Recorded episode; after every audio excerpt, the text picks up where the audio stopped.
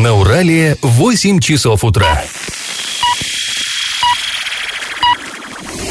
В эфире немного аналитическая, немного юмористическая и слегка музыкальная передача «Заварники» на радио «Шансон Орск». Для лиц старше 12 лет. Доброе утро, друзья. Всем привет. Вы слушаете радио «Шансон Орск». В эфире программа «Заварники». И ближайший час развлекать вас буду я, Павел Лещенко. Должна была быть Олеся Колпакова, ваша любимая ведущая, но не добралась она до нашей студии из-за снегов. И вот, собственно, о чем же мы будем сегодня говорить? Разумеется, о снегах, о переметенных дорогах. Кстати, буду вам благодарен, если вы поможете мне и позвоните, и тоже расскажете, что вы думаете по этому поводу.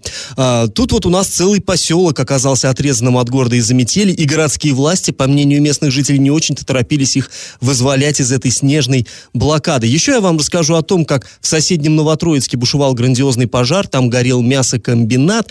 Помимо этого, затрону я много разных новостей, но все новости будут чуть позже, сейчас по традиции старости. Пашины старости.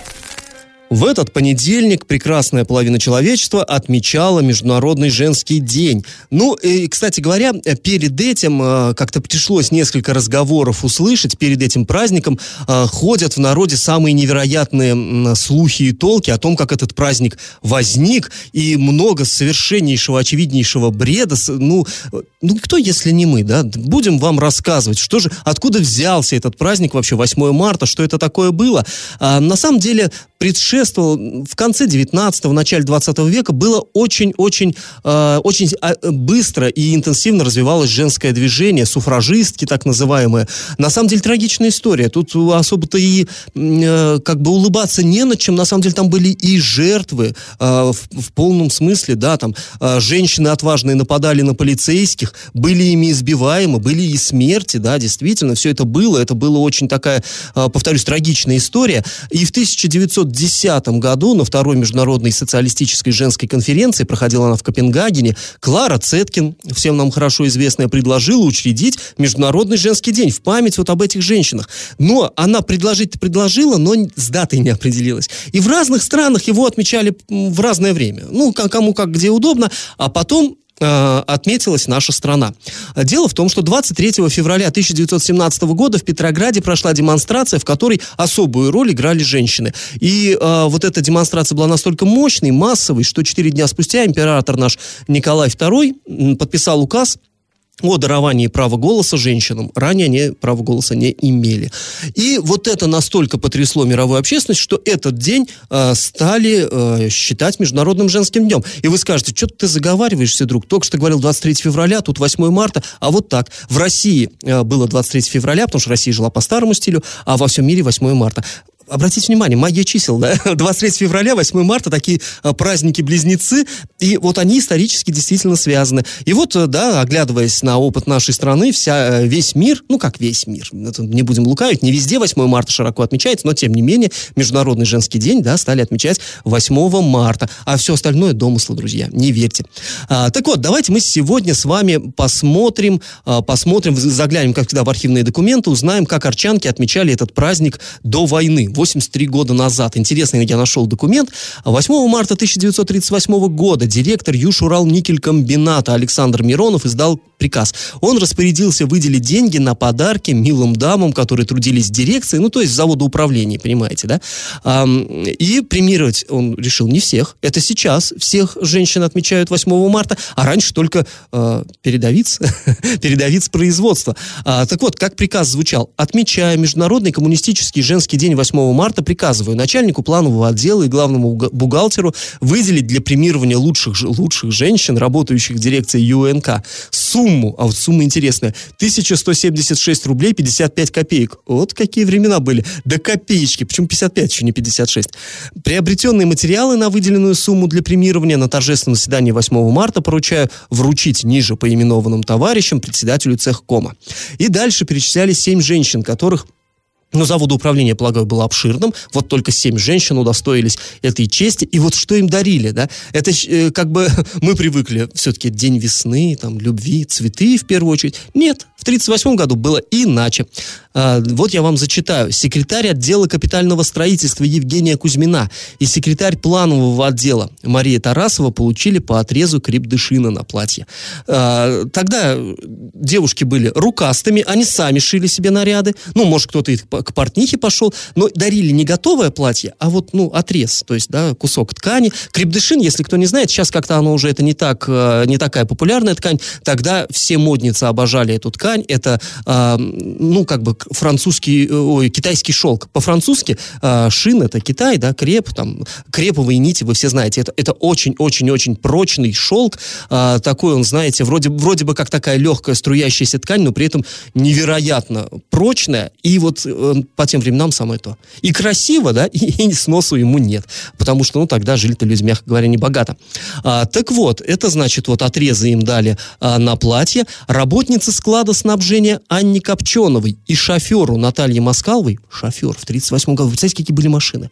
Это же кошмар, это же не как сейчас у нас сел, да, на, с коробкой автоматом и поехал. Э, женщина работала на никеле шофером вот так запросто. Так вот, им досталось по шерстяному платью, то есть, ну, более практичное, не так красиво, более практично выдали. А, далее, двум ученицам лаборатории, Наталье Капинус, Капинус, возможно, не знаю, Елизавете Петровой, им дали отрезы шелка на платье. Но это уже не крепдышин, это уже шелк более легкий, понимаете, да? Тоже очень красиво, но молодые девчонки почему нет? А вот уборщицы опытного завода Просковье Барминой вручили демисезонное пальто. Ну, видимо, женщина в возрасте, ей главное было тепло, подарили пальто. Вот так отмечали Международный женский день в 1938 году. Ну, всегда интересно посмотреть и сравнить с нашим нынешним восприятием праздника, да, э, с нынешними традициями. Мне кажется, это очень интересно. Ну а теперь наш традиционный конкурс. В нашем городе существует улица 8 марта. Скажите, в каком районе города она находится? Вариант 1 в Советском, вариант 2 в Октябрьском, вариант 3 в Ленинском. Ответы присылайте нам на номер 8 903 390 40 40. Ну а после небольшой паузы мы вернемся в эту студию и перейдем от старости к новостям. Галопом по Азиям Европам! Поселке Бёрды города Оренбурга прошли одиночные пикеты. Жители пожаловались на загрязнение воздуха. Они вышли с плакатами, на которых было написано «За что нас травят?», «Я хочу дышать» и «Господин Самбурский, где экопосты?». Самбурский, это я вам напомню, наш министр а, природы нынешний. Таким образом, люди хотели обратить внимание на проблему загрязнения воздуха. По их мнению, неприятный запах исходит от нефтемаслозавода, который там неподалеку располагается. Сообщается, что некоторых жителей теперь хотят привлечь к ответственности за нарушение нарушение порядка проведения одиночных пикетов. Ну, понятно, там э, выходило несколько человек. Следующая новость. Власти города Орска обещают проверить работу частного маршрутного транспорта из-за жалоб жителей на то, что в дневное и вечернее время автобусы при малом пассажиропотоке сходят с маршрута. В частности, жалобы поступали из поселков ОЗТП, Первомайский, с улицы Строителей и так далее. То есть в часы пик ходят маршруты исправно, вовремя, а вот когда э, пассажиропоток чуть снижается, водители просто просто уходят, ну, чтобы не катать, как они называют, воздух, и, соответственно, человек выходит на остановку, может минут 40 простоять, а транспорт так и не приходит. Так вот, но тем не менее, есть график, водители обязаны его придерживаться, и вот э, чиновники теперь обещают провести проверки, разобраться в этой проблеме. А в Орске в ночь с понедельника на вторник водитель автомобиля Volkswagen снес киоск Роспечати. Ну, не снес совсем, но э, врезался в него очень крепко, и при этом совершенно непонятно, киоск настолько далеко, то есть весь тротуар пролетел пролетел автомобиль и э, вот помял стену киоска. А, произошло это на проспекте Ленина в районе кинотеатра «Мир» примерно в 4 часа утра. Теперь отсутствует боковая часть у киоска. По неподтвержденной пока информации автомобиль уходил от погони и вот затормозил таким оригинальным способом. После небольшой паузы, друзья, вернемся в эту студию. Я расскажу вам о том, как Орский поселок, поселок совхоза «Строитель» оказался отрезанным от города из-за каприза природы. Взрослые не могли добраться до работы, дети до школы, школы, но самое главное, самое печальное, происходит такая штука регулярно. Я в теме. Ну что, зимушка-зима у нас уходить не желает. Э, метели одна за другой. Дороги в Орске находятся в состоянии, ну, прямо скажем, ужасном. А, ну, как бы вот, вот когда проходит метель, потом очень долго город приходит в себя. А если эти метели одна за другой, то и вот нормальную жизнь наладить не удается. Ну вот, э, повторюсь, я это сегодня на себе про прочувствовал, остался без напарницы на утреннем эфире. А, но я думаю, что многие попали в гораздо худшие ситуации, чем я, потому что действительно проехать невозможно. А, везде каша на дорогах, э, куча совершенно ДТП. То есть, ну, ситуация в высшей степени сложная.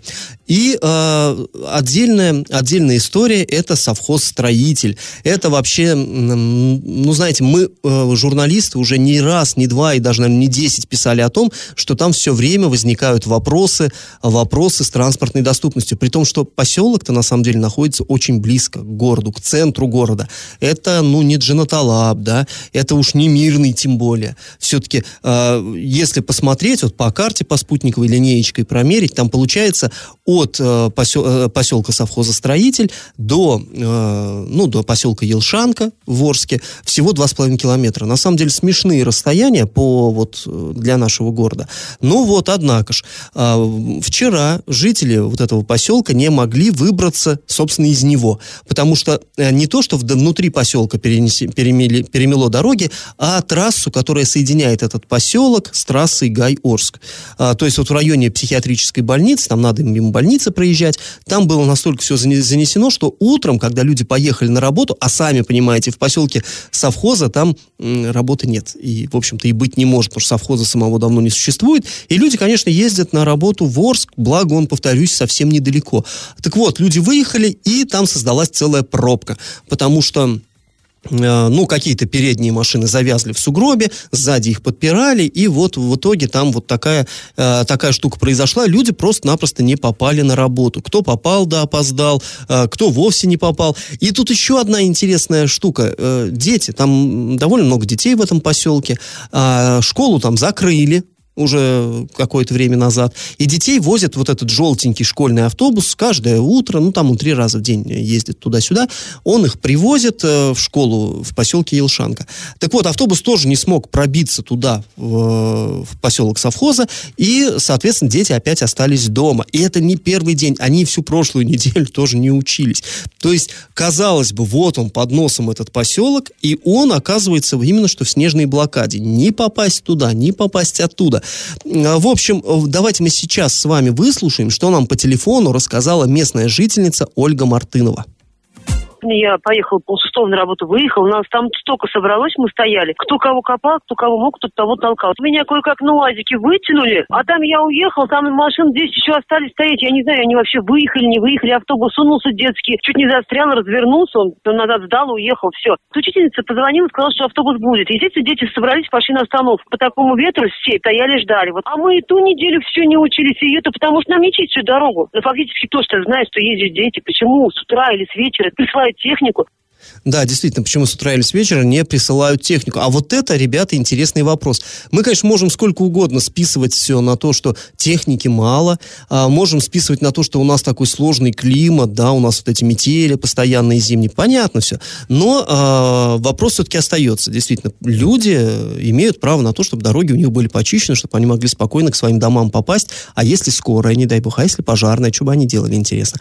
В общем, здесь тема настолько а, серьезная. Мы сейчас не ненадолго прервемся, после паузы вернемся в эту студию и продолжим обсуждение. И если вам есть что сказать по этому поводу, не только по поводу поселка совхозстроителя, а вообще вот по уборке дорог, вы можете писать нам сообщение на номер 8 903 390 40 40. Можете позвонить мне сюда после музыкальной паузы, пообщаемся с вами в прямом эфире. Телефон прямого эфира 34 11 20.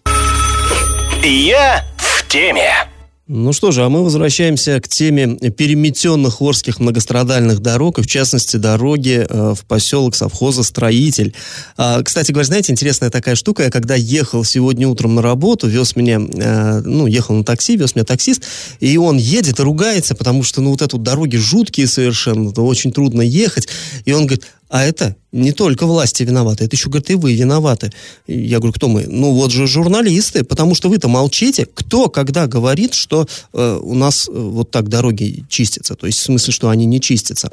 Я говорю, ну, мы исправимся, мы сегодня обязательно об этом поговорим, и на, на весь город, на все Восточное Оренбуржье постараемся эту тему поднять. Поэтому вот я, во-первых, вам спасибо за то, что вы меня все-таки навезли, а, не, невзирая на все при, вот эти вот препоны. Ну, а во-вторых, поднимаем эту тему. Кстати говоря, вот тут наши э, слушатели, что интересно рассказывают. А, пришло сообщение, э, то есть вот что мы говорим, что отрезан от Орска один из поселков. Человек пишет, в самом Орске жители Орска Орска, оторваны от Орска. Ну, остроумно, да, действительно. Дальше говорят, а раньше всегда была такая зима, но трактора работали в смену, чистили весь город, утром на работу идешь, уже все расчищено. А что же творится сейчас, где техника? Здесь, на самом деле, такая, знаете, история. Дело в том, что раньше техника, честно говоря, вот как город сейчас нам говорит, у, на, у нас нет техники, у нас не хватает техники, а ее у города-то и раньше было не так, чтобы сильно много. А раньше этим занимались еще и предприятия, даже в первую очередь предприятия предприятия. Дело в том, что, ну, вы знаете прекрасно, да, что вот вы живете в доме, дом этот строил, допустим, ЮМС или там АНОС. Вот я, например, в АНОСовском доме живу.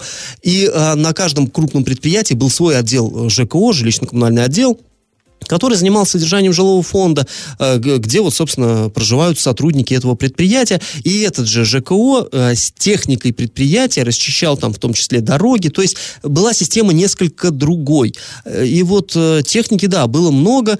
Она не была муниципальной в большинстве своем, она была ведомственной. А, вот другой вопрос, как где, ну, предприятий нет и техники нет. При том, что техника, ну, она, я полагаю, что по, большей части, она где-то, конечно, уже списана, где-то изношена, ну и перешла в частные руки. Вот другой вопрос, почему город не так активно привлекает частников, это на самом деле очень серьезный вопрос. И, кстати говоря, э, тут э, я вам как-то уже рассказывал, что э, у нас город разыграл вот этот вот тендер на уборку, зимнюю уборку дорог почти во всем городе одним лотом. Э, участвовали в торгах одна единственная организация. Ну, потому что понятно, что вот весь город убрать, это надо очень-очень много сил, очень много средств. Какой-нибудь предприниматель, ну, не потянет. В любом случае не потянет, даже если он возьмется за это. С одной стороны, вроде бы большой солидный куш, там 36, э, даже больше миллионов рублей. Но с другой, э, понятно, что объем работы колоссальный. И поэтому на конкурс заявилось одно лишь предприятие, это муниципальное унитарное предприятие спецавтотехуправления, МУПСАТУ, и благополучно этот тендер получила.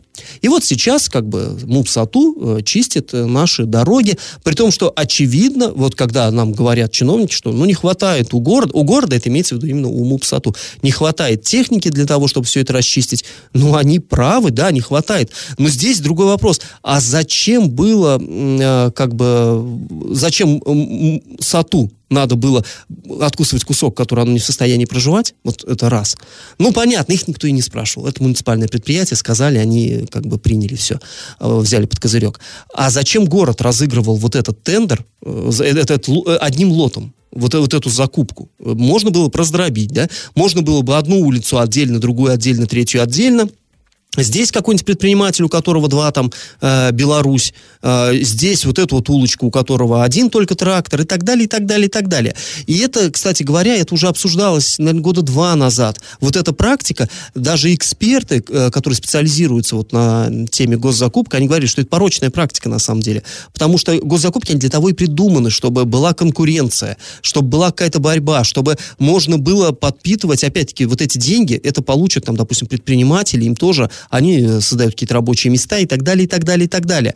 То есть вот когда вот такой гигантским таким лотом выставляется э, услуга на торги, э, сама эта идея, она как бы игнорируется. То есть действительно, зачем это было сделать? Понятно, администрации легче контролировать одного, к тому же подведомственного подрядчика, да, потому что это муниципальное предприятие, его всегда ему можно э, дать указания, там, они сделают, никуда не денутся. А с частниками сложнее, тем более, если этих частников там 50 э, штук, их попробуй вылови всех, да, со всеми разберись, все, всем там э, дай ЦУ и так далее. Для администрации так легче. Но вот при, приводит к тому, что мы видим, да, вот так Потому что пока нету снегопадов, вроде ничего, вроде нормально. Снег пошел, бах, и город парализован. И здесь, на самом деле, понимаете, здесь чревато очень серьезными вещами. Ну ладно, вот там э, нам дозвонилась Ольга, она едва-едва пробилась на работу. Ну, допустим, там ей за опоздание, может, ее как-то накажут. Да, там детишки не попали в школу, ну ничего, ничего, ладно, по, через интернет. А если, не дай бог, пожар? Вот вы представляете, загорелось что-то, да, в, там в этом поселке, в любом, э, вот, ну не дай бог. А, пожарная машина проедет, ну, не знаю, вообще не факт. Через сугробы, пожалуй, Урал пробьется. А если там вот такая э, пробка, да, из машин, как он их по, целине, по степи будет объезжать? Вопрос. А скорая помощь? Вот «Газелька» проедет через эти заносы? А не знай. И вот здесь, кстати, еще, сейчас вы скажете, ну, опять, кому до чего, да, вот шелудивому Мудабане. Да, вот я опять про эту же самую оптимизацию. Ну, вот оптимизировали в поселке совхоз, была же школа. Был, дети могли пешком дойти, ну не дурак придумал, что э, термин шаговая доступность. Шагом, пешком можно дойти. Можно дойти до места, где тебе окажут медицинскую помощь, можно дойти до школы пешком. Так должно быть, вообще по уму. У нас укрупняют, э, да, и, э, но, э, а потом дорога переметается, и все, и ты остался без медицинской помощи, и без школы, и без всего. И это ладно, повторюсь, поселок совхозстроителем находится в двух с половиной километрах от города. А есть удаленные э, поселки, удален целые населенные пункты самостоятельные, в которых тоже нет ни там полиции, нету ни школы, ни, э, ни, ни, ни там ФАПа, ничего. И, и как люди должны вот в этой ситуации выживать? Ну, пока дороги нормальные, да, можно, наверное, доехать, там тебе окажут помощь. А если вот перемело вот так, ты оказываешься вообще как в каменном веке сам с собой. Ну, это на самом деле жуткие дела, на мой взгляд.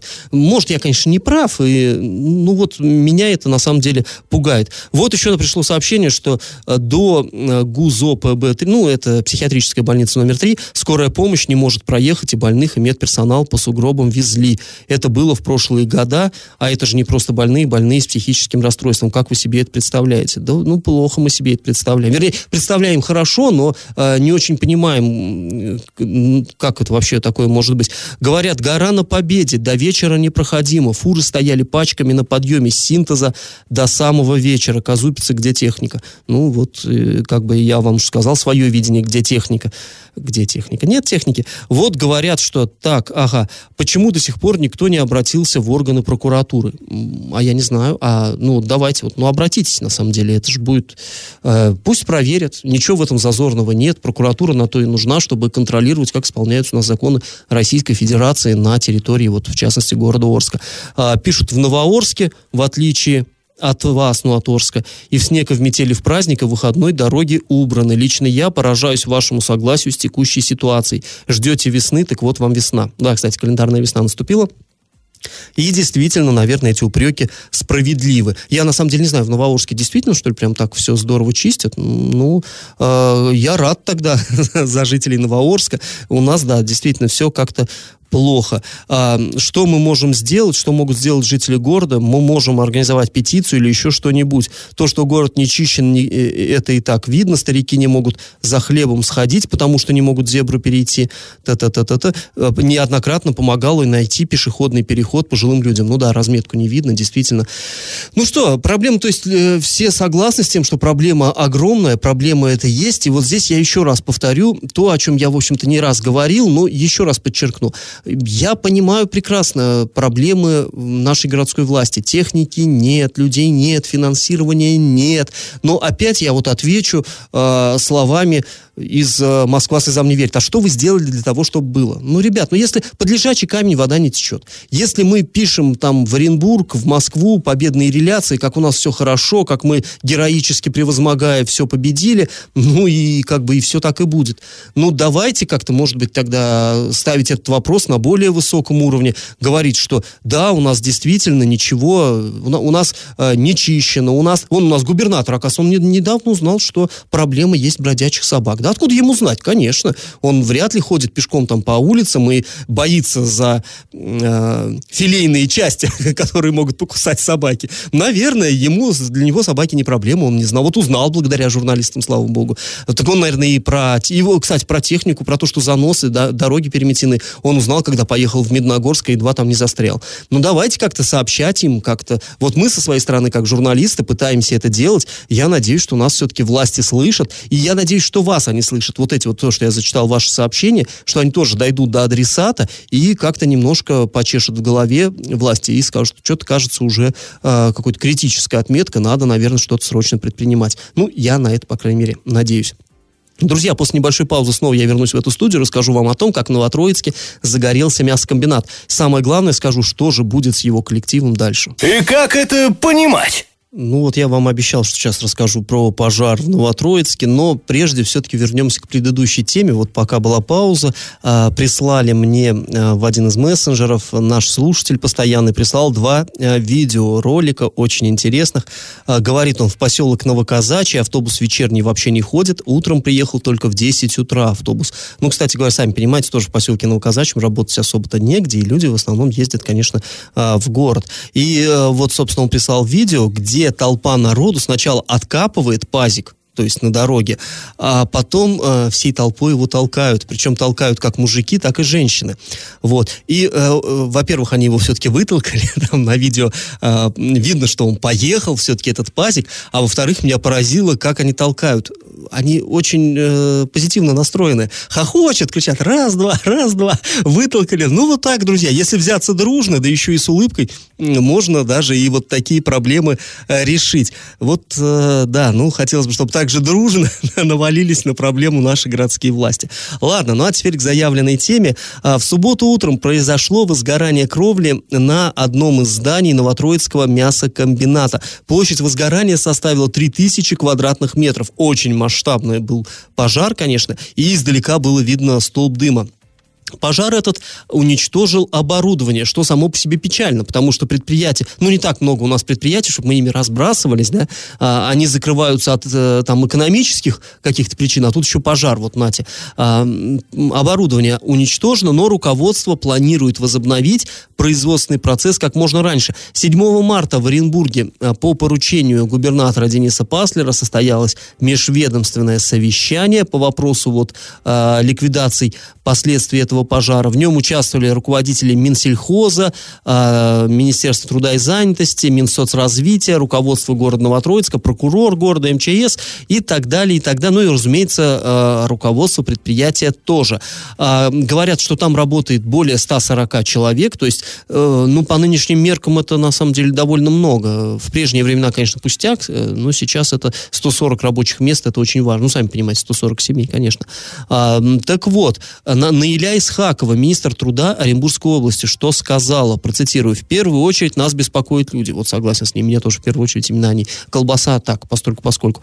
А, сегодня непосредственно работающих на предприятии более 140 человек. Никто не должен пострадать. Нужно отработать все возможные варианты. Мы с вами, ну то есть чиновники в первую очередь, не должны допустить задолженности по зарплате. Конец цитаты. Ну вот золотые слова. Директор завода тоже с этим согласился, заверил, что зарплата работникам будет выплачена в срок 14 а, марта, а 10 марта должна состояться встреча с коллективом предприятий, где вот а, будут рассмотрены варианты трудоустройства. Ну, понятно, что пока не запущено производство, с этим некоторая напряженка, а, будут, в общем, будут помогать работникам. Ну, хорошо бы, хорошо бы. Мы, в свою очередь, постараемся эту ситуацию как-то контролировать, за этим следить, потому что, повторюсь, 140 человек это очень много.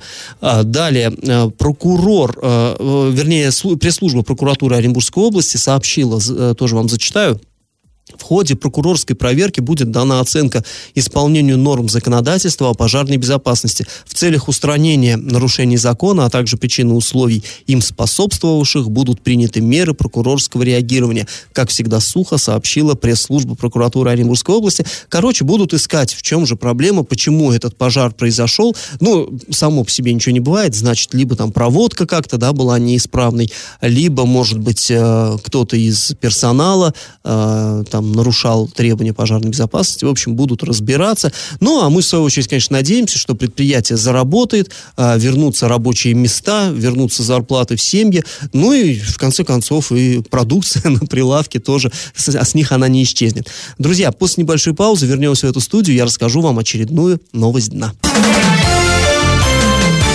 Новость дна.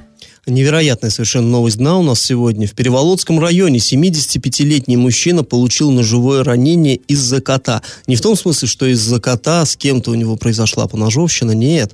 А, в общем, об истории об этом нам рассказала пресс-служба регионального управления МВД.